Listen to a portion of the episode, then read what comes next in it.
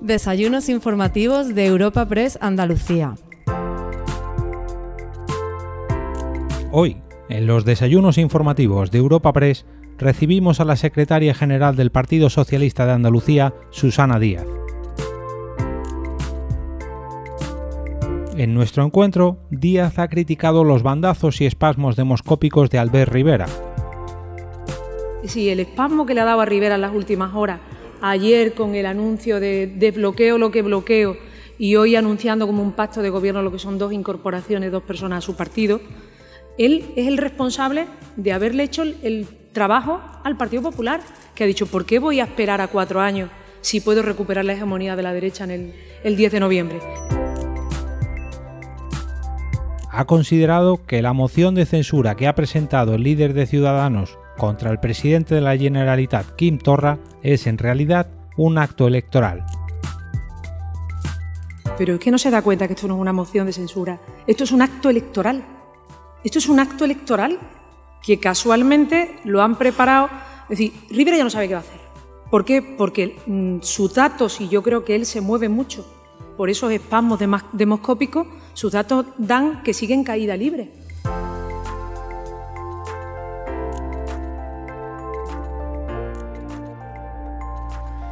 Muchísimas gracias a todas y a todos por acompañarme en la mañana de hoy.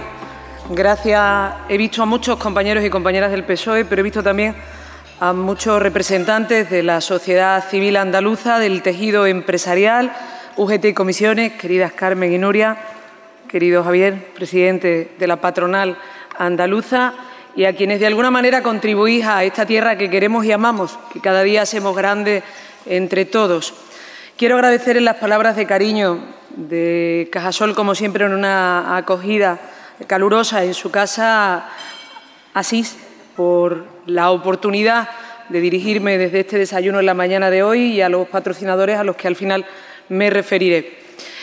Soy consciente del momento político que se vive en nuestro país, de la situación de bloqueo institucional al que nos han conducido y, por tanto, a una repetición electoral, pero permítanme que es el primer desayuno informativo que hago desde el pasado 2 de diciembre y creo que hay preguntas en la mente de quienes hoy estamos aquí y de otros muchos y muchas que me veo en la obligación de contestar. También me referiré a esa situación de bloqueo en España que afecta a Andalucía y que afecta a la vida de los andaluces. Pero hoy me gustaría hablar de mis vivencias en estos últimos meses, las reflexiones, las inquietudes y eh, quiero que la entiendan de manera abierta, sin ningún ánimo de confrontar. Son fruto de la madurez adquirida después de distintas circunstancias en estos meses, desde la escucha activa a quienes de una manera u otra vienen a aportar en nuestra tierra, desde esa reflexión sosegada y meditada y siempre pensando en lo mejor para mi tierra, en lo mejor para Andalucía. El pasado 2 de diciembre todos sabemos que el PSOE alcanzó 33 escaños en el grupo parlamentario, en la representación parlamentaria, con más de un millón de votos, una mayoría que fue insuficiente para formar gobierno. Y después de 37 años ininterrumpidos de gobierno socialista en Andalucía, el PSOE pasó a ser el grupo que lideraba la oposición. Se ponía fin, como decía, a esos 37 años de gobierno ininterrumpidos y, todos los que estamos aquí seguramente en estos meses hemos buscado las razones, cuáles son las circunstancias y cuáles son los motivos y se ha escrito desde distintas ópticas. Y a buen seguro que todos tendremos parte de acierto en ese análisis. Pero yo prefiero mirar al futuro. Y como buena demócrata no me queda otra que asumir el resultado, que no es otro que por primera vez, a pesar de ese resultado electoral, a pesar de ganar las elecciones, liderar la oposición en el actual Parlamento. Entenderán que no es un proceso fácil pasar de un Gobierno, como decía, durante 37 años a liderar la oposición. No ha sido fácil ni en el ámbito personal, tampoco en el ámbito colectivo del Partido Socialista, ni en el de más de un millón de andaluces que nos dieron la confianza de seguir creciendo, de seguir mejorando de manera colectiva como pueblo en Andalucía. Y soy de las que piensan que hay que adaptarse a la realidad que nos rodea, que está en continuo cambio. Muchos de ustedes son empresarios, los veo aquí, algunos amigos. Y si se quiere triunfar, siempre hay que estar continuamente evolucionando. Pues bien, entenderán que yo misma he hecho una reflexión sosegada sobre mi futuro. La primera pregunta que tuve que contestar y que debía de contestarme en esos días era si me veía con fuerzas para continuar. Esa primera pregunta la contesté con rapidez. Sí, me veía con fuerza. Tengo fuerza. La segunda de ellas les confieso que me llevó algo más de tiempo responderla. Me pregunté si yo, como política, en mi tierra, tenía algo que aportar a Andalucía. Y no tengo ese concepto de mí misma que algunos me atribuyen. Sí soy una mujer sensata, que me gusta meditar y reflexionar para no tomar las decisiones desde la pasión, que de esa también ando sobrada, y que además las decisiones que tome sean sosegadas, sean meditadas y muy bien maduradas. Y sobre todo algo importante, antes de tomar una decisión de este tipo, me gusta consultarla. Consultarla a mucha gente del partido, pero sobre todo, y los que me conocéis bien y en esta sala hay muchos de ellos, la he consultado en más de una ocasión, más veces fuera de mi entorno y fuera de mi partido. Y después de escuchar a muchísima gente, después de reflexionar sobre lo que me trasladaban, casi la totalidad de ellos me decían que debía de continuar. Me lo dijeron con claridad por cuatro elementos. El primero, porque hay que seguir defendiendo aquellos valores que siempre ha defendido nuestro partido y que están en riesgo. algunos a ellos me referiré en unos momentos. Que debía de continuar por algo importante, que los andaluces no debían retroceder ni un milímetro en esta etapa que se abría inédita en Andalucía y que debía continuar para abordar en el futuro los retos que nos quedan pendientes. Y esos retos hay que hacerlo desde una óptica de progreso y que debía continuar en la defensa de Andalucía como una autonomía de pleno derecho. Entonces, contestadas esas dos preguntas, ¿quedaba alguna otra? Sí, qué labor de oposición, cuál era la tarea de oposición que tenía que llevar a cabo. Una tarea que después de mucho pensar será diferente a la que han hecho otros partidos, porque somos un partido de gobierno, porque llevamos en las alforjas 37 años transformando Andalucía. Y esa tarea, desde el rigor, desde la solvencia, se va a demostrar y se demuestra en el día a día. Hay que hacerlo con tres parámetros. El primero, el compromiso con los votantes con quienes han depositado en nosotros su confianza, la confianza de que éramos las mejores manos para seguir moldeando y construyendo Andalucía, la escucha activa de esos ciudadanos y el rehuir la crítica por la crítica. Y permítanme que me detenga unos minutos en cada uno de ellos. Primero, el compromiso con los votantes, porque más de un millón de andaluces nos dieron el voto el pasado mes de diciembre. Andaluces que incluso se han acrecentado en las distintas en los distintos procesos electorales del año 2019 y que tienen que sentir que somos su voz en la Cámara andaluza, que llevamos sus preocupaciones, sus anhelos, sus inquietudes y aquello en lo que creen. En segundo lugar, decía la escucha activa. Bromeaba en el café previo al desayuno que cuando uno quiere trabajar, trabaja y trabaja con la misma intensidad y con la misma agenda, esté en la ocupación en la que se halle sonríen a quienes se lo decía. Yo tengo prácticamente la misma agenda, una agenda similar a cuando estaba al frente del Gobierno. La única diferencia es que ahora tengo muchísimo más tiempo para escuchar a la gente. Cuando estás al frente de una responsabilidad institucional, parte de ese tiempo se lo lleva la tarea institucional, la agenda de gobierno, y no te puedes parar tantas veces a escuchar a quienes verdaderamente son los que mejor te pueden transmitir sus inquietudes, sus anhelos, lo que les preocupa, lo que les, pasa y la solución que quieres que le dé. Y rehuir la crítica por la crítica. Cuando uno entiende la política como vocación de servicio público, no puede estar en la crítica por la crítica. Y yo la entiendo así. Sé que en estos momentos hay ciudadanos que piensan que quienes estamos en política no lo hacemos por vocación, es legítimo cuando nos convertimos en parte de sus problemas que piensen de esa manera, pero no se puede afrontar este mundo sin vocación. Puedes afrontar quizás los momentos positivos, pero para afrontar los momentos difíciles y duros tiene que tener una vocación profunda de servicio público, de transformar la sociedad y de querer lo mejor para todos y para todas. Cuando se está en el Gobierno, se presta también cierta atención a la tarea de oposición de otros partidos. ¿Y qué he echado yo en falta desde el Gobierno? Durante los años que he estado al frente de la presidencia, que la labor de oposición trascendiera de la crítica por la crítica, que en algunos momentos se pusieran sobre la mesa elementos que contribuyeran a que Andalucía fuera mejor, que no se quedara la oposición siempre en los trazos gruesos, porque cuando uno profundiza en medidas concretas, ve que también te reconforta que los ciudadanos vean que lo que hace el Gobierno responde a tu impronta, a lo que has planteado, a aquello en lo que crees, y que la crítica por la crítica no tiene utilidad real si no tiene un acompañamiento, como decía, de medida concreta.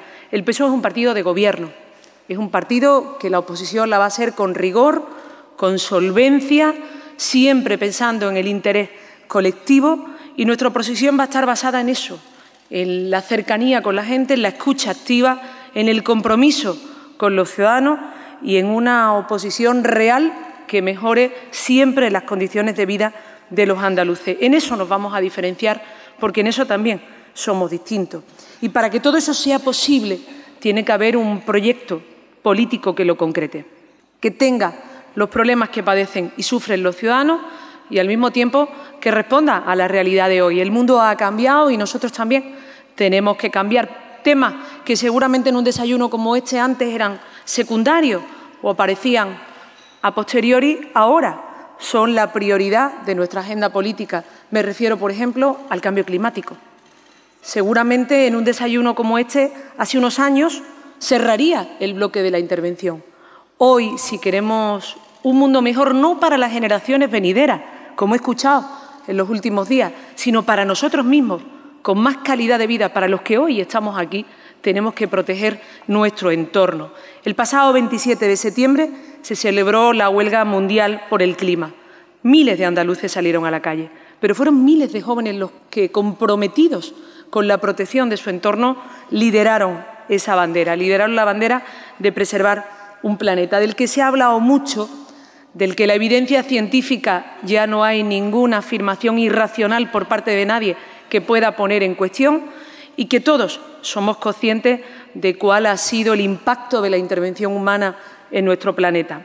Podría alegar datos desde 1880 aproximadamente que se calcula cuál ha sido el calentamiento global de qué ha sucedido, pero sí plantearé algo concreto y que hemos vivido recientemente en Andalucía.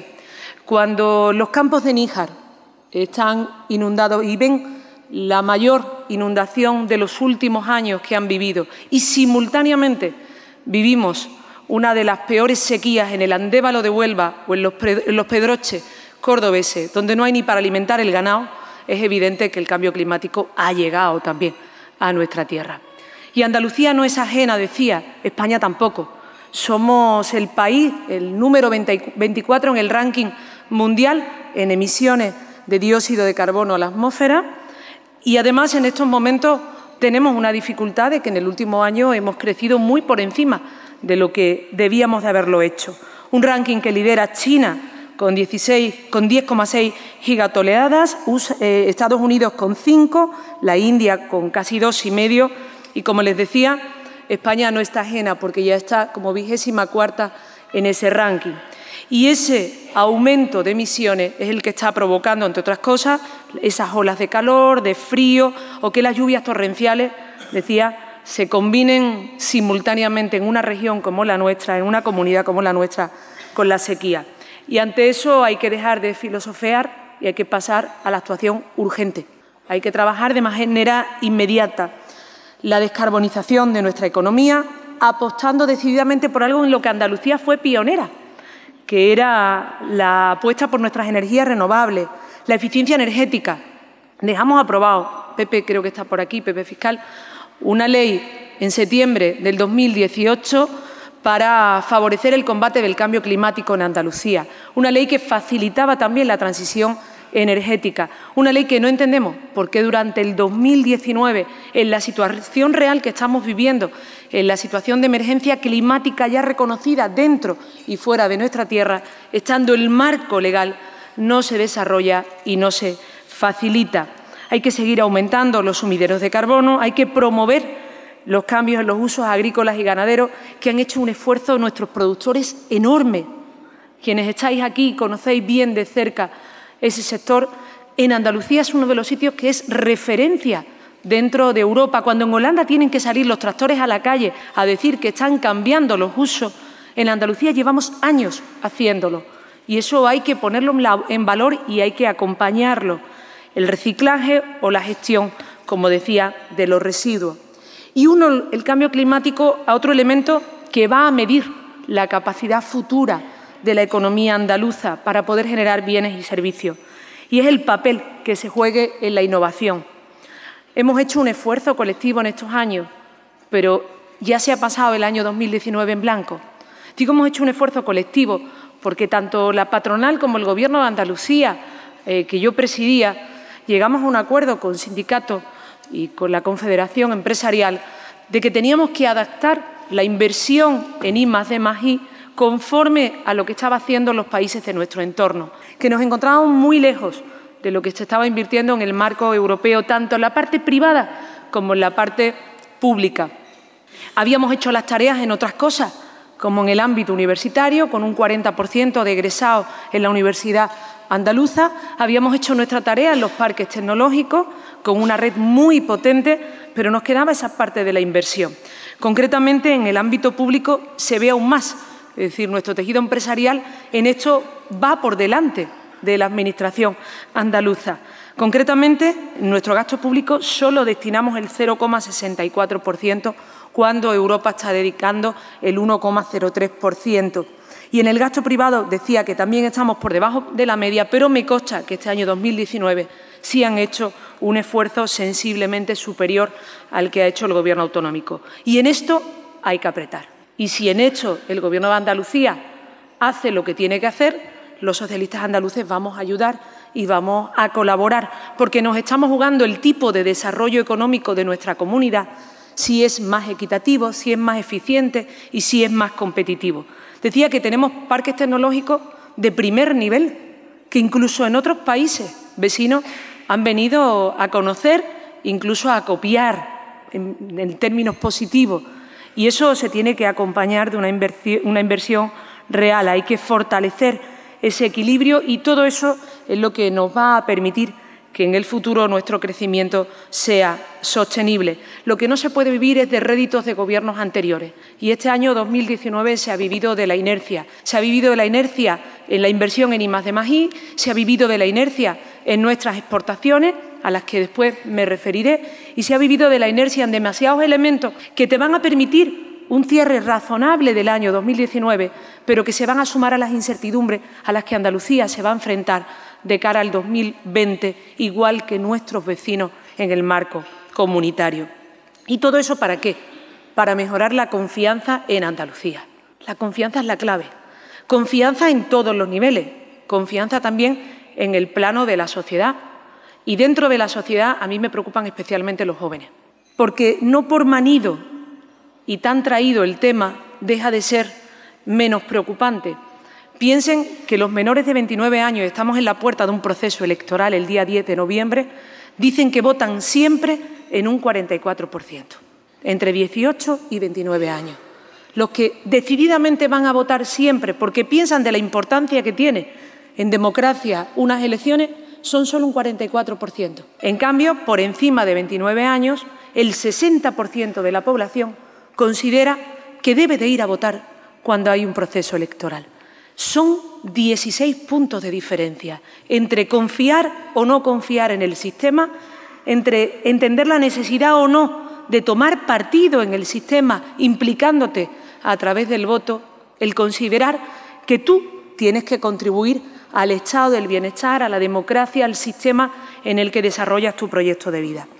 Y esa generación de jóvenes que vienen detrás, yo me considero joven, pero hablaba de los de 18 a 29 años, porque hay un salto también en el nivel de confianza de mi generación a la generación de esos chavales que hoy tienen que empezar a acceder a los puestos de responsabilidad en todos los ámbitos, sindicales, sociales, políticos, empresariales y económicos, que sienten, entre otras cosas, que son una generación, es verdad, muy bien formada, pero que su gran formación, yo no entraré en la frase esa de, de son la, más, la generación mejor preparada, son una generación muy preparada, con un nivel de formación enorme, que están trabajando en ocupaciones que están muy lejos de su cualificación profesional. Es decir, están sobreformados para la cualificación, para la ocupación que están desarrollando. Y eso significa que tenemos un problema colectivo. Se hace más grave en el caso de las mujeres. Si en los hombres está en torno al 47%, aquellos que tienen una sobrecualificación respecto a su ocupación, en el caso de las mujeres están un 63%. Pero eso genera una desconfianza brutal. Y lo digo hoy, que es el día del trabajo decente, donde todos tenemos que hacer un esfuerzo para que sea así. Y digo todos, ha habido un plan potente por parte del Gobierno de España, de Pedro Sánchez, en el combate de esa precariedad laboral y eso se tiene que acompañar en Andalucía. El Gobierno de Andalucía tiene que poner un plan complementario al del Gobierno de España, de la mano de la patronal y de la mano de los sindicatos. Yo sé que esta preocupación, tanto Javier como Nuria, como Carmen la tienen, porque lo hemos hablado mucho en las mesas del diálogo social y de concertación, que ahora por fin ya reivindica casi la unanimidad del arco parlamentario. Hemos debatido mucho, pero es el momento ahora ya de que el Gobierno de Andalucía ponga un plan complementario, como decía, al Gobierno de España. Y pensando fundamentalmente, como decía, en esos, en esos jóvenes que, que tienen una buena educación en nuestra tierra, que necesitan políticas de vivienda pública que garanticen, entre otras cosas, que el 60% de sus ingresos no se tenga que destinar a tener una vivienda, porcentaje que sube hasta el 80% en algunas grandes ciudades de Andalucía. Y cuidado, ojo, no perdamos de vista el boom de la vivienda turística que va a afectar no solo a nuestro parque de vivienda público, sino también a nuestro parque de vivienda privado. Pues eso son elementos suficientes para que estos jóvenes, insisto, no, tengan, no, se sientan corresponsables de la tierra que estamos construyendo. Y para eso, además de la protección en el ámbito normativo, hay que mejorar la comunicación interactiva, hay que agilizar la Administración desde la red, en el mundo de las redes no puede seguir yendo las administraciones en diligencia. Era uno de nuestros retos y seguirá siéndolo. Y mientras vuelve a serlo en el futuro, en el tiempo que estemos en la oposición, estaremos reivindicándolo y ayudando a quienes quieran ponerlo en marcha por parte del Gobierno. Y si mejoras la confianza, mejoras la defensa del sistema. Si la sociedad confía en que es el mejor país en el que pueden vivir, la mejor tierra en la que pueden desarrollar su proyecto de vida, si el estado del bienestar es el que mejor responde a su proyecto personal y familiar, lo van a defender con mucho más ahínco. Los socialistas siempre hemos tenido en nuestro ADN el compromiso claro e inequívoco con la defensa del estado del bienestar. Nuestra educación pública, nuestra sanidad pública y universal, nuestra atención a la dependencia y todo lo que permite que la sociedad andaluza se desarrolle en equidad. Y lo hemos hecho incluso en la crisis económica, que era lo más difícil. En la crisis económica virulenta que hemos atravesado, hemos conseguido no solo mantener el nivel de gasto, sino incrementarlo. Y eso, entre otras cosas, nos ha permitido salir de esa situación con mucha más fortaleza. Y las primeras decisiones que se han tomado en este año, y digo, y, quiero que lo entienda como una crítica constructiva, le decía al principio, siempre pensando en lo mejor para mi tierra, porque nosotros queremos volver al Gobierno de Andalucía yéndole a Andalucía muy bien. No queremos llegar al Gobierno de Andalucía con una Andalucía a la que le vaya mal. Queremos que la gente confíe en nosotros porque seamos los mejores, no porque a esta tierra le vaya mal. Y por eso tomen la crítica como una crítica constructiva y abierta. Yo entiendo, porque forma parte de, esa fórmula política que cuando uno llega al Gobierno dice que todo lo va a mejorar, que todo lo va a ser mejor de los que han llegado antes, que todo lo va a cambiar, incluso que va a solucionar cuantos problemas se encuentre. Pero eso hay que hacerlo siempre desde la verdad y nunca con trampa. En el sistema sanitario público en Andalucía hemos sufrido, sufrido nueve meses injustos, injustos, donde lo primero que se intentó fue manipular el sistema con el que se contabilizaba el número de pacientes en lista de espera, cuando el sistema andaluz era el mismo que en toda España, sistema, por cierto, validado por un gobierno de derechas de Mariano Rajoy y con el actual eh, dirigente de Andalucía, presidente de Andalucía, dentro de ese ministerio. Se ha intentado contabilizar, como digo, de una manera arbitraria, de una, manera eh, con trampa y al final para incrementar en torno a 50.000 andaluces el número de personas en consultas externas que venían de primaria.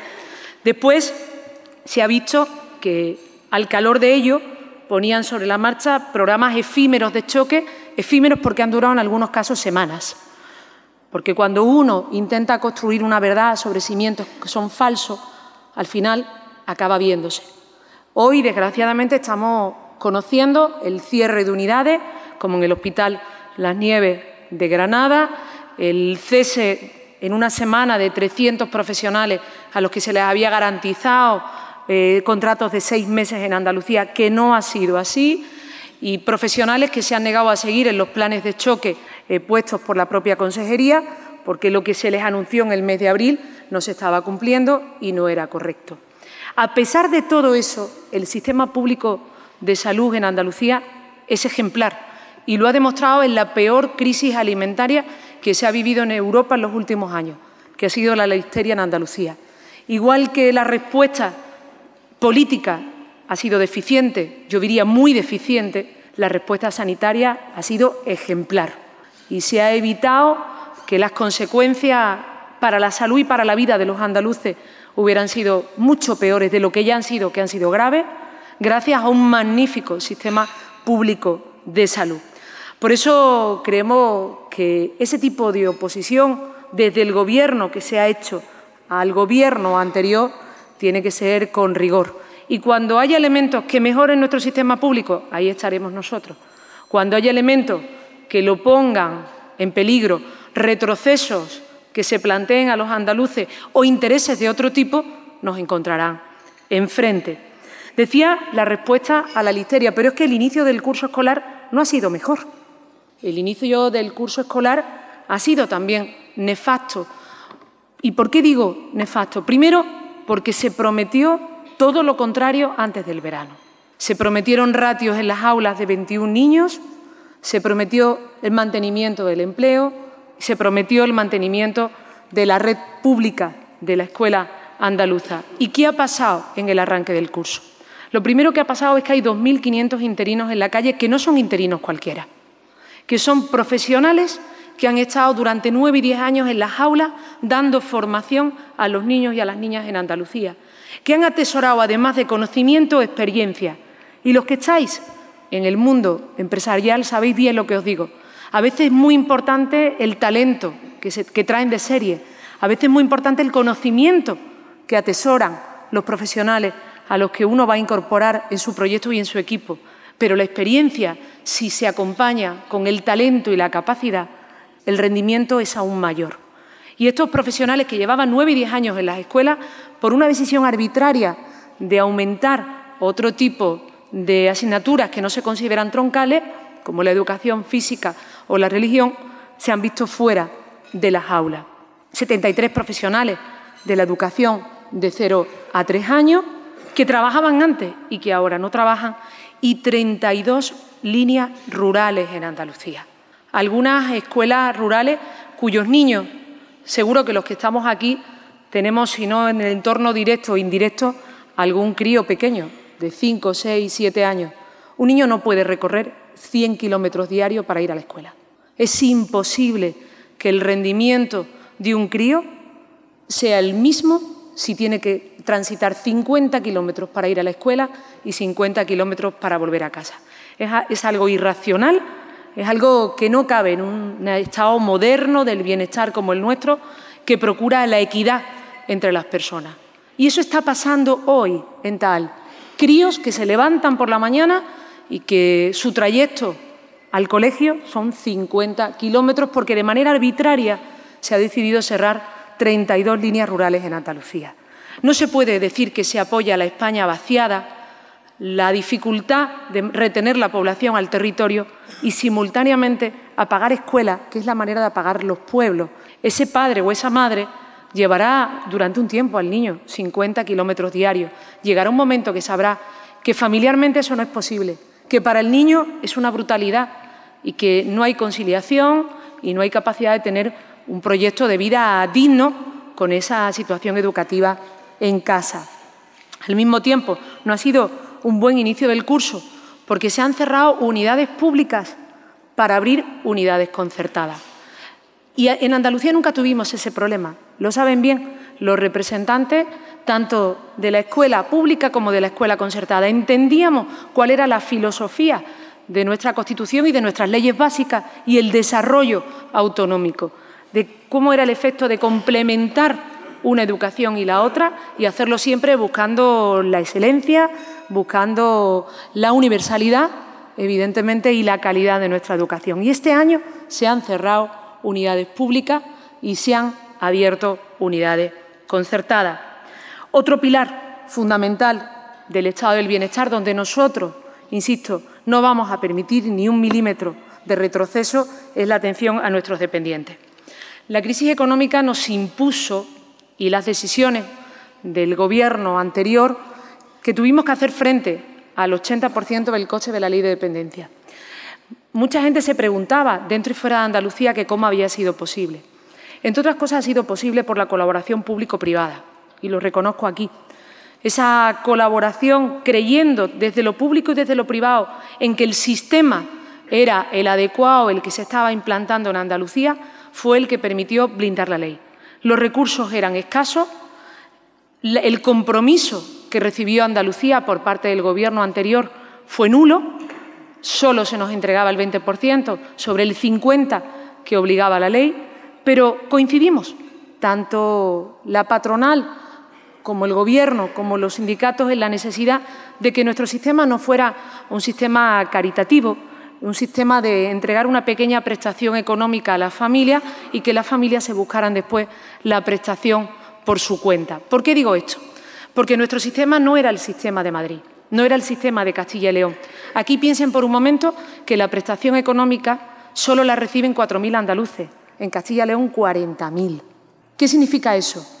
Que aquí menos hay muchísimos andaluces más atendidos, pero creíamos que lo importante era generar empleo, generar oportunidades de que la autonomía personal y familiar de su entorno pasara por buenas unidades de día, buenas residencias, la asistencia a domicilio, todo lo que era el desarrollo de una ley que ha permitido crear muchísimo empleo, muchísimo empleo para mujeres, fijar la población al territorio, porque se ha generado empleo en lugares donde sería impensable que otros sectores económicos tuvieran tal desarrollo y al final el nivel de calidad de los dependientes ha sido mayor. Yo me reuní hace unos días con la patronal de la dependencia en el Parlamento de Andalucía. Compartíamos la misma preocupación. Compartíamos la preocupación de que se cambiase el modelo y que de ese modelo de Andalucía que tanto trabajo había costado, y tengo que reconocer, entre otras cosas, por ejemplo, que soportaron en el año 2014 que no incrementáramos el coste de la plaza. Se hizo un esfuerzo enorme, por eso digo que ha sido público y privado.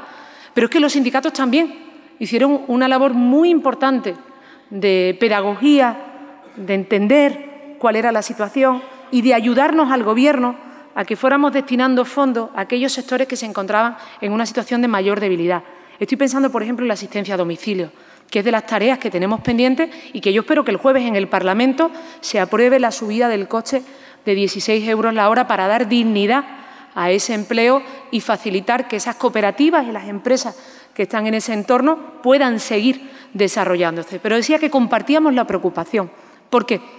Porque al final, si lo que se le está planteando al sector es que se va a ir por la vía de la pequeña prestación económica, nos vamos a encontrar con la misma situación del modelo madrileño, que cuando esa persona reciba esa pequeña prestación económica y vaya a un mercado que ya no tiene el concierto social de Andalucía, que no tiene el paraguas de garantizar el mapa en el conjunto de Andalucía, con su pequeña prestación pagará una parte del servicio que va a recibir. Otra parte la tendrá que pagar con su patrimonio. su pequeña vivienda por la que ha ahorrado 40 años, que parece que esta vez no preocupa, y lo que le falte tendrán que ser los familiares. Y habrá quien podrá hacerlo, pero habrá muchísima gente que no podrá acogerse a una ley que es un derecho lo que establece. Y decía que esa preocupación es compartida por sindicatos, patronal, colectivos de usuarios, fundaciones y el Partido Socialista. Lo vamos a llevar al Parlamento el próximo jueves y espero que haya un consenso unánime entre la sensatez de defender el modelo actual frente a los que piensan que el otro modelo más caritativo, menos útil, menos rentable para la sociedad en su conjunto, menos justo, sea el que se abra paso en Andalucía. Y eso forma parte también de una oposición útil, constructiva, con rigor, que no se basa en la crítica por la crítica, sino que se acompaña de medidas concretas. Y todo eso en un contexto económico incierto. Y uso el término incierto. Ya hay tres países, los tres países que son locomotoras de la Unión Europea, que se encuentran en una situación difícil. Alemania en su segundo trimestre lo que visualiza ya es la entrada en recesión, con un sector industrial que se encuentra en una situación muy complicada y Andalucía no va a ser una isla. Decía Mario Draghi que cuando las noticias de incertidumbre se acumulan y son continuas, se abre paso la propia incertidumbre. En esa situación estamos. El PIB en Alemania ha caído, en Gran Bretaña también, y como decía, hay demasiados elementos que van a afectar a Andalucía. El comercio se está resistiendo muchísimo y cuando digo se está resintiendo, veamos el dato de las últimas horas de lo que está sucediendo con los aranceles de la Administración Trump. Se está hablando además desde el trazo grueso y a mí me preocupa muchísimo. Es decir, el sector agroalimentario español a Estados Unidos exporta en torno a 1.900 millones, 1.901 creo que para ser exacto. De esos 1.900 millones, 673 son Andalucía, ¿correcto? Y el año pasado, el año 2018, el incremento que tuvieron las exportaciones a Estados Unidos fue de un 72%. Estas decisiones que se están tomando ahora afectan en torno a 1.500 productos de la, de la Unión Europea, pero fundamentalmente a cuatro países, Alemania, Francia, Gran Bretaña y España. Pues bien, frente a eso, lo primero que necesitamos es que haya unidad de acción. Lo dijimos con la aceituna negra de mesa y no se nos escuchó. Dijimos, hoy es la aceituna negra de mesa, después vendrán otras muchos y después vendrás tú y tú. Hoy son 1.500 productos, un sector agroalimentario puesto en el foco y un sector aeronáutico, por cierto, que también que acumula un 10% de esas exportaciones. Y es un tema central donde no hace falta echarse la culpa unos a otros, donde no necesitamos gobiernos que se señalen, sino que colaboren, que ayuden y que le expliquen a la Unión Europea la necesidad, como hicimos el anterior gobierno con Moscovici, la necesidad de que Europa tenga una respuesta ponderada, tenga una respuesta urgente y contundente ante la Administración americana. Porque eso surge además en un momento que tiene ya una incertidumbre propia. Piensen que este año vamos a salvar el PIB de Andalucía, de lo que le hablaba antes de la inercia, porque nuestras importaciones, importaciones han bajado, algo que no se ha dicho. desgraciadamente, nuestras importaciones el segundo semestre del año 2019 van a cerrar por debajo de la media de España y van a cerrar por debajo de la media de los últimos años.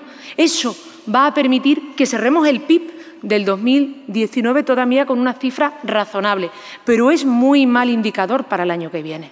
Cuando caen las importaciones, significa que caerán también las exportaciones y necesitamos que el Gobierno de Andalucía esté ya planificando, no viviendo de la herencia recibida, que entre otras cosas le va a permitir un presupuesto con algo más de mil millones de incremento este año, sino que tenga una planificación de cómo va a responder a esos desafíos que van a ser inmediatos. Brexit, situación del comercio exterior, situación del desempleo en Andalucía. En cuatro meses, 77.000 parados más en Andalucía. y sectores donde se está haciendo incluso más complicada la situación. Estoy pensando en el sector industrial, que es al final el que nos estaba dando fortaleza y uno de los objetivos de crecimiento que tenía nuestra tierra, pero es que si miramos un sector que ha aguantado incluso la crisis, como es el sector turístico, el gasto medio del turista extranjero ha bajado en Andalucía cuando el gasto medio en España ha subido. Y eso hay que tenerlo en cuenta. Por eso, planificación, que se deje la improvisación, que haya más diálogo, pero diálogo de verdad, diálogo para construir esa fortaleza en un momento, insisto, donde nada en el horizonte parece positivo. Que se dejen los anuncios grandilocuentes para generar confianza, hay que decir la verdad. Y hay que tejer alianzas en el sector económico, productivo, sindical andaluz desde la verdad, conociendo los datos reales de aquello a lo que nos vamos a enfrentar si queremos estimular la economía y dejar de hablar mal de Andalucía. Sí, dejar de hablar mal de Andalucía. Y lo digo desde quien lo ha experimentado en sus carnes en los últimos años. ¿Cómo vamos a atraer al inversor extranjero si algunos, para justificar su falta de planificación y de previsión, se dedican a hablar mal de sectores que realmente es injusto que lo hagan porque no es cierto? Poner los intereses de Andalucía por encima de los intereses personales y partidarios. Eso es lo que vamos a hacer los socialistas andaluces. Vamos a apoyar todas las iniciativas que sean buenas en el Parlamento para nuestra tierra. Hemos planteado, por ejemplo, un grupo de expertos para el tema de la despoblación. Dice mi amigo Paco, que está por aquí, de los 1.800 pueblos que están en riesgo de desaparecer en España, ninguno es andaluz. Evitemos que el año que viene ningún andaluz, ningún pueblo de Andalucía entre en ese ranking de los pueblos que están ya al borde de la desaparición. Para eso hay que fortalecer, como decía, el tejido empresarial, sector agroalimentario, que es el que ha fijado la población al territorio, los servicios públicos, la educación, la sanidad, incluso la atención a la dependencia. Llevaremos iniciativas que mejoren la vida de los andaluces. Esta semana impulsamos una proposición de ley para abordar el juego online. El juego online que quieren vendernos como algo ocio va a ser la peor adicción de este siglo, la peor. Y en eso también vamos detrás de la gente. La gente ya está en la calle viendo la realidad de una pandemia que está al lado de los centros educativos y que, cuya ludopatía va a ser estrago en nuestra población joven. Vamos a confirmar y mantener nuestra postura en defensa de la financiación autonómica. No somos nosotros los que nos hemos salido del pacto del 2018. No hemos sido los socialistas quienes hemos roto el acuerdo parlamentario del 2018 para entregarnos a partidos que o bien no lo votaron o que no creen en la autonomía andaluza. Siempre hemos defendido, porque creemos en ello, que Andalucía está mal financiada y lo hemos demostrado con cifras, con datos, lo hemos demostrado en las comparativas aquí y en Madrid, en conferencias de presidentes dentro y fuera de nuestro partido. Estaremos siempre en la defensa de la financiación. Lo que no nos parece de justicia es que se utilice la financiación quebrando aquel acuerdo, como digo, el pacto del 2018, exclusivamente para confrontar. Al final, si confrontas o con la herencia recibida o confrontas con el Gobierno de la Nación, te queda muy poca energía para planificar, para prever y para conducir a esta tierra a donde merece y a donde necesita. Tampoco vamos a dejar de apoyar aquellas iniciativas que sean necesarias en el ámbito de la inversión y en el ámbito del desarrollo de Andalucía. Pero eso sí, no creemos que sea bueno para esta tierra que se abran debates que ya están superados. Creíamos que había un consenso al menos mayoritario en la defensa de la igualdad y en la defensa de la vida de las mujeres. No hemos entendido los cambios que en los últimos meses se han producido en Andalucía, más allá de que fueran cambios frutos del interés de la aritmética parlamentaria. Porque no es posible que un año, además, con más mujeres asesinadas que el anterior, superando la barrera de, de las mil mujeres asesinadas, decenas de niños huérfanos, una situación real de una lacra que asola nuestra sociedad y que empezamos a acostumbrarnos como si formara parte del ecosistema, frente a eso se puede hablar de la violencia intrafamiliar, blanquear la situación, utilizar el lenguaje como una manera también de justificar esa violencia en el ámbito de la familia y que frente a eso el Gobierno de Andalucía no tome cartas en el asunto, y diga que por ahí no va a pasar. Nosotros no vamos a pasar. Nosotros no vamos a permitir que la vida de las mujeres sea moneda de cambio para mantenerse en el Gobierno. Y decía que la confrontación por la confrontación nunca, jamás, porque somos un partido de Gobierno, con rigor, somos un partido que quiere lo mejor para su tierra, somos un partido en el que sabemos que se sienten representados muchos andaluces que nos votaron el 2 de diciembre, pero que también nos buscan muchos andaluces moderados que saben que desde el proyecto político socialista se construye una Andalucía mejor para todos y para todas. Y esa izquierda real, útil, que le cambia la vida a las personas es la izquierda que defiende que la equidad es la mejor decisión económica posible, porque es la que desarrolla de manera cohesionada nuestro territorio y permite seguir creciendo. Por eso quiero hacer un llamamiento a todos los colectivos, a sectores profesionales, trabajadores, a sindicatos, empresarios, jóvenes, que no duden en ponernos sobre la mesa esas soluciones que le afecten en el día a día y que sepan que el PSOE está en esa escucha activa de hacer suya, de canalizar esas propuestas, siempre buscando que se materialicen en soluciones y en medidas que mejoren su vida. Decía que yo lamento mucho que se intente dar una imagen distorsionada de Andalucía, porque yo quiero a mi tierra. Amo Andalucía.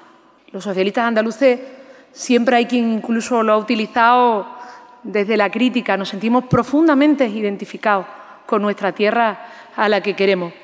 Somos los andaluces gente abierta al mundo, gente dialogante, gente tolerante, que nunca nos ha importado reconocer los méritos de los demás y de aprender de sus experiencias. No nos va a importar los socialistas andaluces entonces reconocer los méritos de lo que se haga bien por parte de un gobierno, incluso aportar en la medida que beneficie a Andalucía, porque esta tierra tiene muchísimas oportunidades, pero tiene un capital humano enorme, tiene un talento enorme y es un tesoro que hay que administrarlo entre, entre todos, entre todas y con sensatez.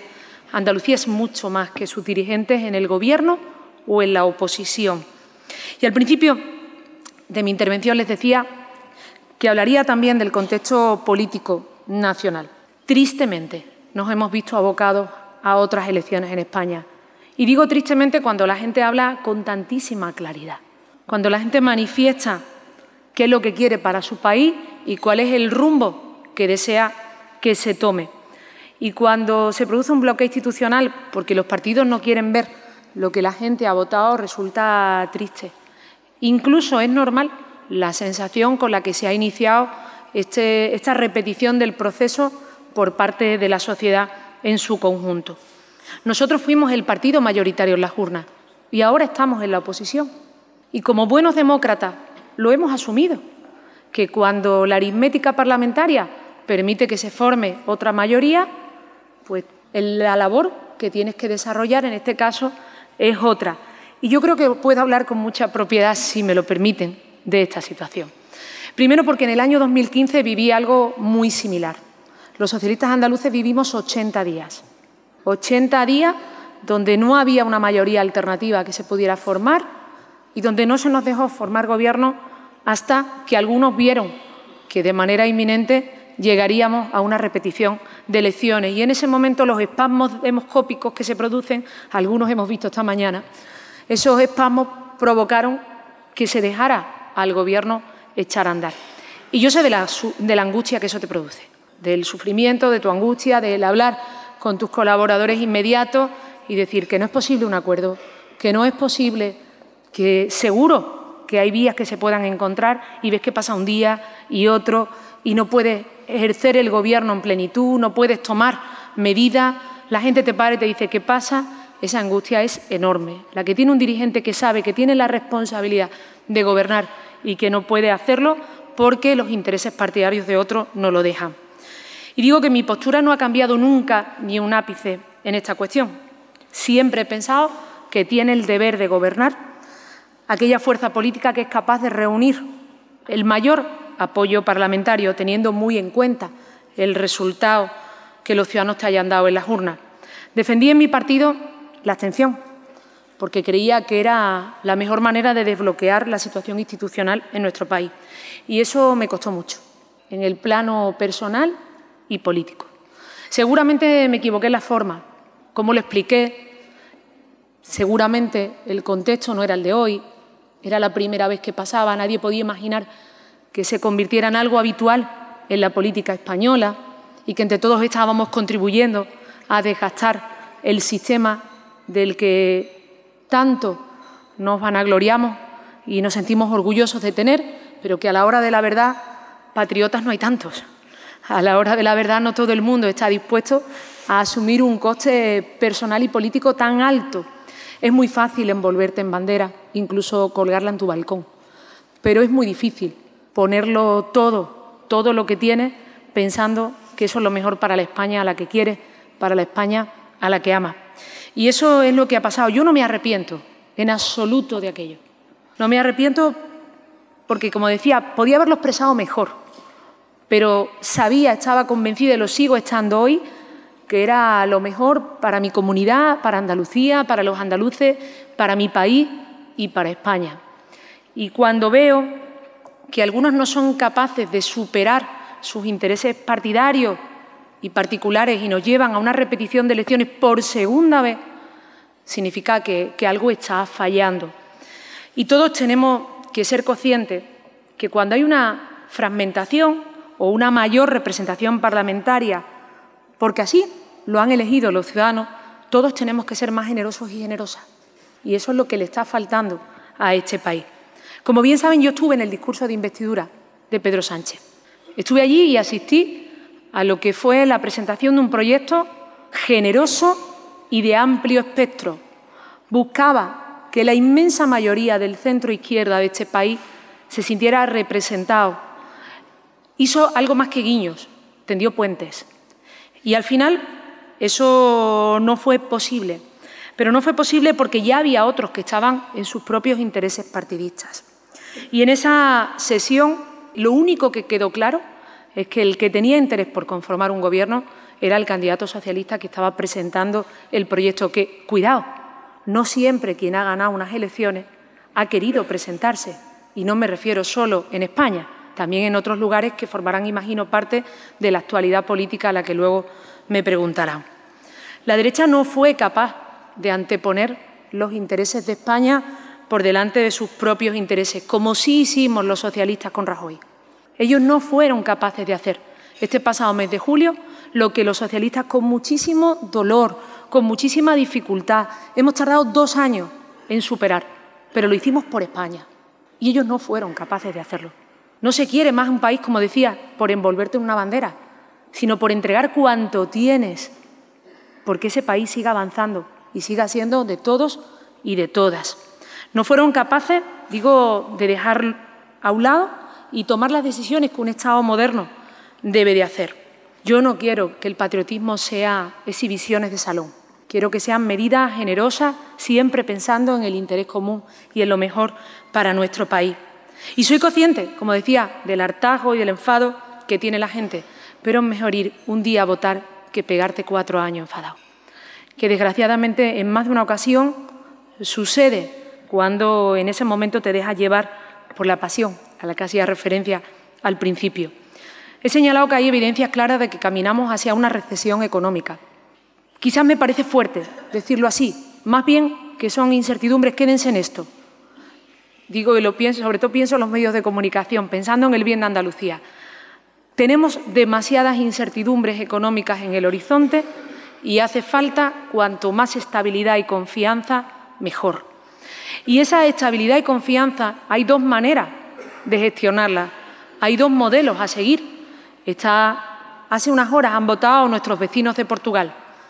Y han votado en un camino que ha permitido que Portugal económicamente crezca y que recupere su prestigio internacional. Y lo han hecho utilizando la equidad como la medida, el patrón, la herramienta de que la economía crezca y que crezca para todos y para todas. Hemos vivido también crisis económicas gestionadas por la derecha y el dolor y el sufrimiento que ha ocasionado en muchas familias incluso el impedir que el desarrollo económico, además de equitativo, fuera justo y fuera una rapidez razonable. Y el día 10 de noviembre hay que decidir cómo queremos crecer los próximos años, cómo queremos afrontar este tipo de incertidumbres y cómo vamos a generar esa confianza. Y para nosotros la equidad, como decía, es la mejor decisión económica. Es generar una sociedad próspera, moderna, una sociedad que en lugar de tener el patrón de la injusticia y la desigualdad, tenga el del desarrollo y el del progreso. Yo soy una socialdemócrata convencida, lo saben bien, y creo que en los próximos años lo mejor que le puede pasar a este país es que haya un gobierno presidido por Pedro que continúe las medidas incipientes que se han puesto en marcha y que no han podido tener el desarrollo legislativo necesario. Y voy terminando mi intervención. Gracias por haber venido la mañana de hoy a escucharme. Gracias al conjunto de la sociedad andaluza que os dais cita aquí. Decía que tienen el compromiso de que vamos a hacer una oposición de escucha activa, llevando la voz de los andaluces y que vamos a rehuir la confrontación por la confrontación. Vamos a debatir siempre con rigor, poniendo nuestra experiencia al servicio de Andalucía. Cuando el Gobierno de Andalucía entienda que nos necesita, que podemos aportar, ahí estaremos. Pero para eso nos tienen que llamar. En nueve meses yo no he recibido la llamada del presidente de la Junta y cuando el diálogo no lo quieren los dos es muy complicado que se lleve a cabo. Pero estaremos ahí siempre que sea en el interés de, los andaluces. Pero tengo que tener, y, no lo suelo hacer, hoy sí lo haré, una mención especial al final, porque han sido, como decía, una tarea difícil, dura, estos nueve meses de pasar después de 37 años de gobierno ininterrumpido a la oposición y hacerlo con el rigor, la solvencia que lo está haciendo el Partido Socialista. Eso no habría sido posible sin el grupo de 33 diputados, 32 que me acompañan y diputadas en el Parlamento de Andalucía, sin la dirección regional del partido, que en todo momento está a la altura, sin los ocho secretarios provinciales que han sido capaces también de hacerlo permeable en el conjunto del territorio de los que siempre he sentido el apoyo y el aliento y del conjunto de los militantes socialistas que saben que su tarea trasciende de ser gobierno o no serlo, que su tarea es la defensa de una Andalucía en la que creemos, en una Andalucía en la que nos volcamos y en la que estamos dispuestos en cualquier momento a volver a impulsar. Así que muchísimas gracias, gracias así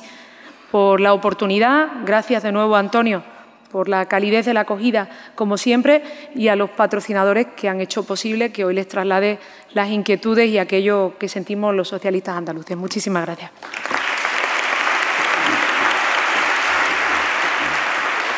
Muchas gracias, señora Díaz.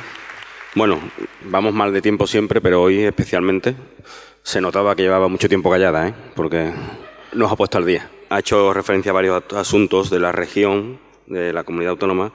Creo que es muy interesante que hablemos también a nivel de ámbito nacional. Hoy no, no solamente ya por saber qué tipo de campaña electoral espera o si vamos a tener a, Pedro Sánchez mucho por Andalucía, ¿no? No sé cómo se va a afrontar este, estas nuevas elecciones, esta repetición de elecciones constante en estos días, como lo ha tenido estos meses atrás. El próximo martes estaremos en Córdoba, Granada y Jaén.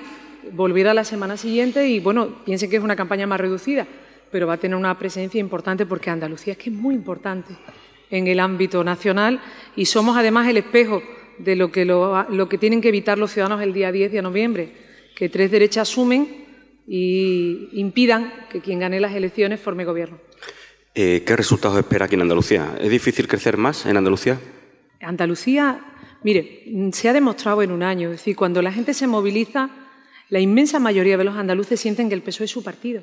Es el partido que mejor defiende los intereses de esta tierra y llevamos en el ADN la defensa de Andalucía. Por eso le decía antes, más allá de los votantes fijos que suele tener el partido, el millón, por encima del millón, millón trescientos, hay un sector importante de una población moderada que encuentra en el PSOE de Andalucía ese instrumento útil de progresar, de hacerlo con equidad y de garantizando el estado del bienestar para todos. Y yo creo que en situaciones como esta eso se ve. Pero la abstención es el mayor enemigo que hay, ¿no? Para, estas elecciones, para todos, digo, en general. Mire, yo creo que la abstención es el peor enemigo para el sistema. Para el sistema.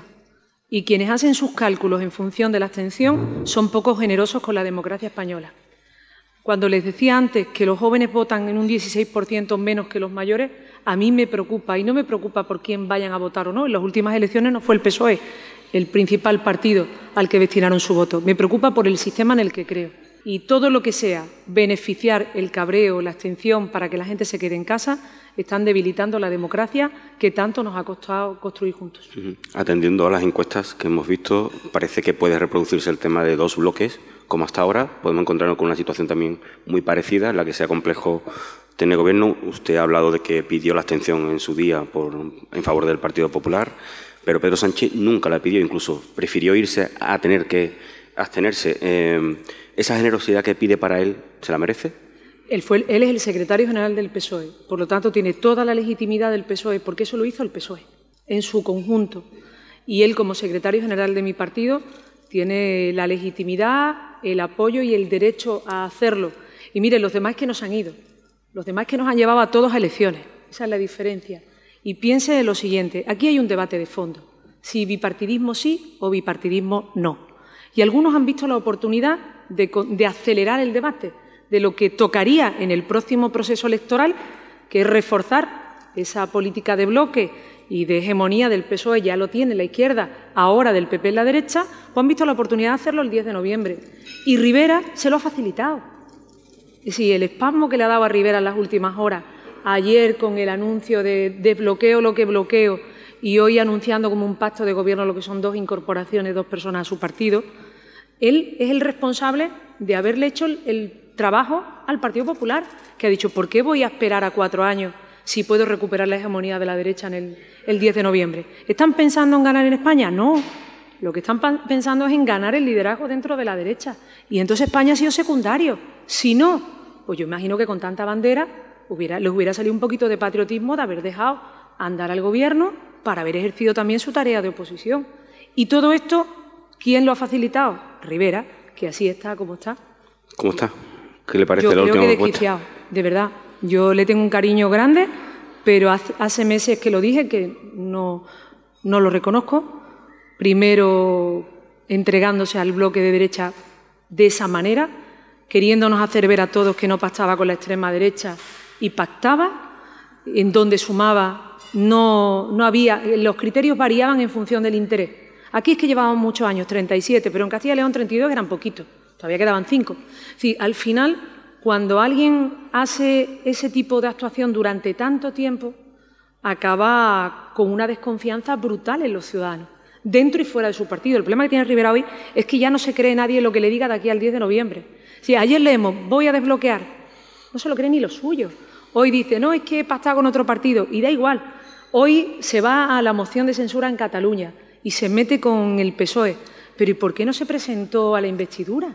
Pues yo no me presenté porque no me dejaron. Pero yo lo intenté. Yo intenté presentarme en esa investidura y dije, no voy a hacerme un Rajoy, voy a presentarme a la investidura y voy a intentar ser presidenta porque he ganado las elecciones. Después me dijeron las tres derechas, oiga, oiga, que tenemos más escaños. Como buena demócrata, dejé que fuera las tres derechas. Pero lo que no es creíble es que tú no te presentes a la investidura y después hagas una moción. Claro, cuando das tantos bandazos, al final no te cree nadie. Eh, ¿El giro al centro de Pablo Casado se lo cree? Bueno, eso habrá que preguntárselo a los suyos, ¿no? Sobre todo a Ayuso. ¿Eso, ¿Eso va por Madrid también o es solo? Volvemos a lo mismo. Si la impostura no es creíble. Yo le decía al principio, he estado unos meses sin venir a un desayuno de este tipo. Porque cuando vienes y no dices aquello es lo que crees, la gente te mira y te dice, no eres tú, no es Susana, no eres creíble. Pues aquí pasa lo mismo. Si Casado no podía decir hace tres meses en abril las barbaridades que dijo, después dejarse barba y ahora ya soy otro. Hombre, no. Sí, no es creíble. Y al final te saltan las costuras, porque siempre te sale, pues, o, un ayuso, o te salen situaciones controvertidas, véase el partido en algunas circunscripciones de cara a las cabezas de listas, y al final te saltan las costuras. O eres creíble o no lo eres. ¿Eras casado entonces o eres casada ahora? porque yo soy la misma. Soy la misma del 2 de diciembre, soy la misma de la abstención, donde digo que no me arrepiento, aunque otras la habría hecho de otra manera, seguramente, y intento mantener la coherencia, que no es fácil en la política española en estos tiempos. Es la misma, pero, pero más amiga de Pedro. Y embarazada. Mire, yo a Pedro le agradezco la, generosidad. Yo sé que hemos formado parte de demasiadas tertulias, pero los dos hemos entendido algo importante, que por encima de lo que creyésemos en un momento determinado, del interés que tuviésemos en cada situación, estaba España y que España necesitaba a un PSOE unido, que Andalucía lo necesitaba, que el PSOE necesitaba que nos entendiésemos y eso solo lo podíamos llevar a cabo si había generosidad. Y la hemos tenido los dos. Y yo estoy súper agradecida de que haya sido así. De verdad, me siento contenta, creo que era nuestra responsabilidad y lo hemos hecho pensando en España, en Andalucía, en el PSOE, en ese orden y a la vista está. Es decir, aquí, aquí hay un partido unido, aquí no hay impostura y esto va de verdad. Es verdad que, mm, y le soy totalmente sincera, incluso la gente que se siente más cerca tuya, no todo el mundo lo dijera a la misma velocidad. Le pasa a él y me pasa a mí. Hay gente que lo ve antes, hay gente que lo vio incluso antes que tú. Y, pero al final, cuando ven que es bueno para España, es bueno para Andalucía y es bueno para el partido, todo el mundo se alegra. Me gustaría preguntarle por el tema de más país y qué efecto, qué consecuencia puede tener y si realmente puede ser una candidatura que ayude indirectamente al Partido Socialista. Yo creo que eso va a ser un sumatorio igual entre Podemos y ellos. Si al final es que son lo mismo. Cuando al principio yo decía que eran dos amigos que se peleaban se montaban cada uno su partido y ahora estaban viendo cómo repartían los colegas, algunos me decían, hombre, ¿no crees, Susana, que eres un poco exagerada? Pues ya está. Los que eran cabeza de lista en Podemos, pues ahora son cabezas de lista más, eh, más madrinos, más país. Más país. Eso es. Eh, son los mismos. Es decir, son los mismos, simplemente que se han montado dos partidos. Dijeron, si ya lo hicimos una vez, ¿por qué no lo vamos a hacer dos? eso es impensable a lo mejor un partido con 140 años de historia. Pero si ya lo hicieron una vez, dos y tres si hace falta. Pero el sumatorio será cero. Es decir, al final es el mismo espectro político, simplemente que se presenta con dos marcas y que ahora pues, se va, a concurrir con dos papeletas. Y si me pregunta, ¿eso va a influir cómo en Andalucía influyó la fragmentación de la derecha? Eh, nuestra ley electoral y el reparto de la ley de eh, cambia mucho en función de las circunscripciones. Y hay demasiadas circunscripciones con pocos escaños, a la vista está, no se han presentado, no, no es más país, es solo una parte del país, claro, porque hay partes del país donde no se presentan más que más país, sería menos país, un país solo de unas cuantas provincias. Y en función de eso, pues tendrán más o menos escaños, pero yo creo que lo que sume es Iglesia y el Rejón va a ser lo mismo. Mm. Ha hecho referencia a Cataluña, eh, a la incoherencia o a la forma de actuar de Ciudadano que es errónea, pero con independencia de eso, ¿usted sí apoyaría una moción de censura contra Torra, teniendo en cuenta lo que está ocurriendo? Pero es que no se da cuenta que esto no es una moción de censura, esto es un acto electoral, que casualmente lo han preparado. Es decir, Rivera ya no sabe qué va a hacer. ¿Por qué? Porque mm, sus datos, y yo creo que él se mueve mucho por esos espasmos demoscópicos, sus datos dan que siguen caída libre. Porque al final la gente no lo ha entendido. Si vienes a la política, dices que eres europeísta, liberal, que vienes a regenerar la vida pública y haces lo que has hecho en los últimos meses, pues claro, no te creen ni los tuyos ni los de fuera. Y ahora, por muchos bandazos que pegue en semana, ya no vas a... Y yo viví muchas campañas electorales, cuando coges la curva para abajo, ya eso no hay quien lo levante. Y él ha entrado en esa deriva. Y lo de hoy de Cataluña es un acto electoral en un momento que no es gratuito, en la víspera de la sentencia del proceso y de nuevo para intentar interferir a ver si recupera una bandera que electoralmente le dé una serie de votos. Y a mí me parece eso, de verdad, mala actitud. No, no creo que sea bueno. Y, sería creíble si Ciudadanos hubiera intentado formar gobierno en Cataluña cuando ganó, que fue una esperanza para mucha gente allí, ¿eh? para muchísima gente que en ese momento mm, quería plantarle cara al independentismo. Y vieron ahí una oportunidad. Yo me sentiré más eh, identificada y más representada con los dirigentes de mi partido, pero hubo ciudadanos que entendieron que ahí estaba la esperanza de plantarle cara a, a los independentistas. ¿Y qué fue lo primero que hizo? No, no, yo he ganado, pero esto de presentarme a la investidura, no, esto no va conmigo.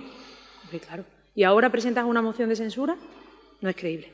¿Cree que la sentencia del proceso puede hacer que la, que la situación se complique bastante y tengamos incluso bueno, las circunstancias como para aplicar el artículo 155, la Ley de Seguridad Nacional?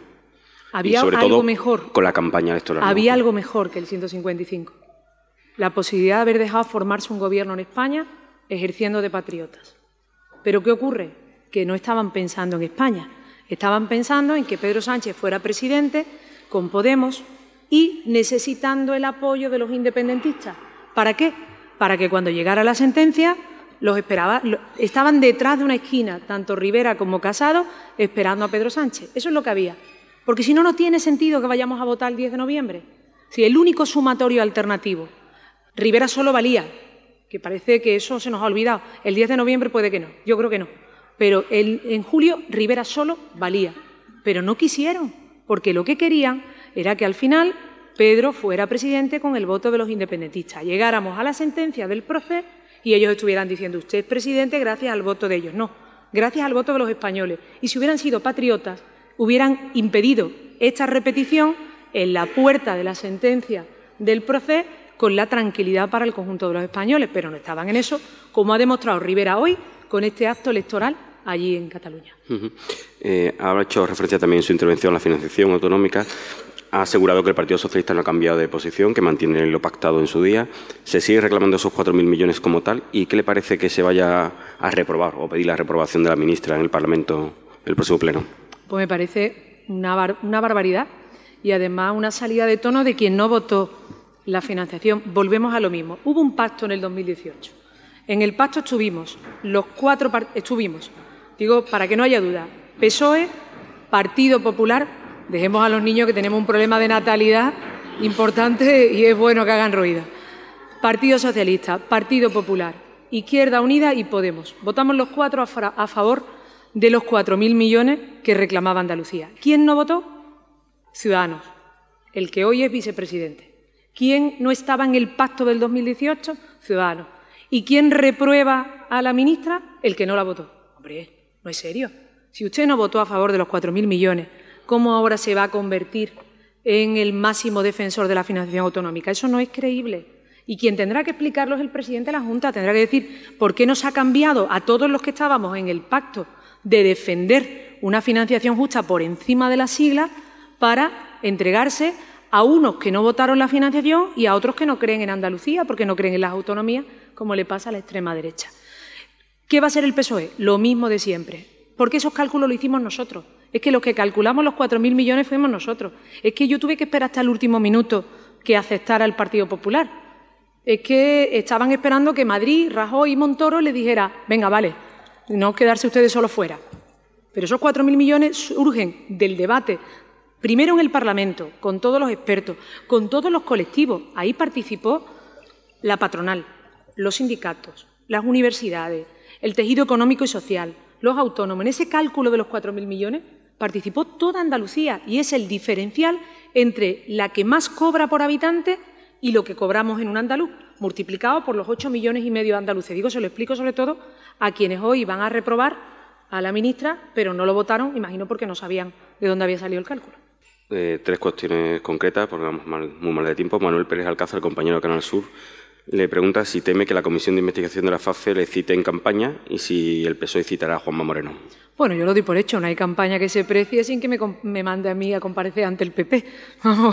eso ya estoy acostumbrada. Campaña que se inicia, ahí que comparezco yo donde sea, aquí en el Senado o donde haga falta. eso, eso, eso forma también parte del ritual electoral andaluz, ¿no?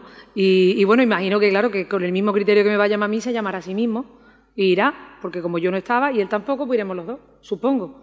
Pero vamos, que la verdad que me preocupa poco porque forma parte del ritual del PP en Andalucía. Campaña que se precie, comparecencia a la que yo voy.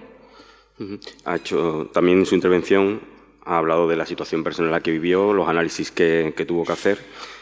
¿Podemos decir que Susana Díaz se va a presentar a las próximas elecciones autonómicas de Andalucía? Pues eso lo tienen que decir mis compañeros y compañeras. Yo le agradezco a usted. ¿Quiere presentarse? Yo me voy a presentar a un proceso de primaria del PSOE. Y porque eso no lo podemos hacer todos, eso solo lo podemos hacer los socialistas. En otros sitios te eligen o no te eligen a dedazo. Y en ese proceso, con toda la ilusión, la gana, la fuerza, le decía, después de un debate eh, profundo y, y reflexionado, tengo ganas, tengo ilusión y ahora lo que buscaré será la confianza de mis compañeros y compañeras para revalidarlo. Mire, yo siempre se lo digo a ellos. Mentalmente preparada para lo que dure la legislatura, que no sé cuánto va a durar, ahora van a presentar un presupuesto a ver cuánto les dura. Y organizativamente el PSOE está en marcha desde el minuto uno, sabiendo que como somos un partido de gobierno, nuestra oposición tiene que ser con mucho más rigor, porque la gente cuando nos mira a nosotros, cuando mira al PSOE, mira a un partido que sabe que le ha cambiado la vida y que nosotros no podemos hacer oposiciones histriónicas ni con falta de rigor y de solvencia, porque somos la esperanza de muchísima gente, muchos votantes y muchos que sin serlo en algún momento lo pueden ser. Y yo con esa ilusión y con esas ganas me presentaré cuando llegue la hora del proceso de primaria. Le tentaron, Ahora ya tenéis las ganas para el 10 de noviembre. Sí, ahora me voy a volcar el 10 de noviembre. le tentaron mucho con varios cargos No. en Madrid, a nivel No, nacional. no, no, que va, que va. Eso forma parte también de, de, de, esa- de esos debates de, de medios, de comunicación, de tertulias, pero no, no, en absoluto. Pedro sabe perfectamente que mi compromiso y mi pasión es mi tierra, que es a lo que le quiero dedicar toda la energía y que yo quiero que cuanto antes Andalucía vuelva a poner las luces largas al futuro, porque tenemos mucha potencia, más potencia la gente que sus dirigentes, y, y toda mi pasión está ahí, y él desde el minuto uno lo sabe, y yo siento su apoyo y su cariño. Señora Díaz, muchas gracias. Muchísimas gracias.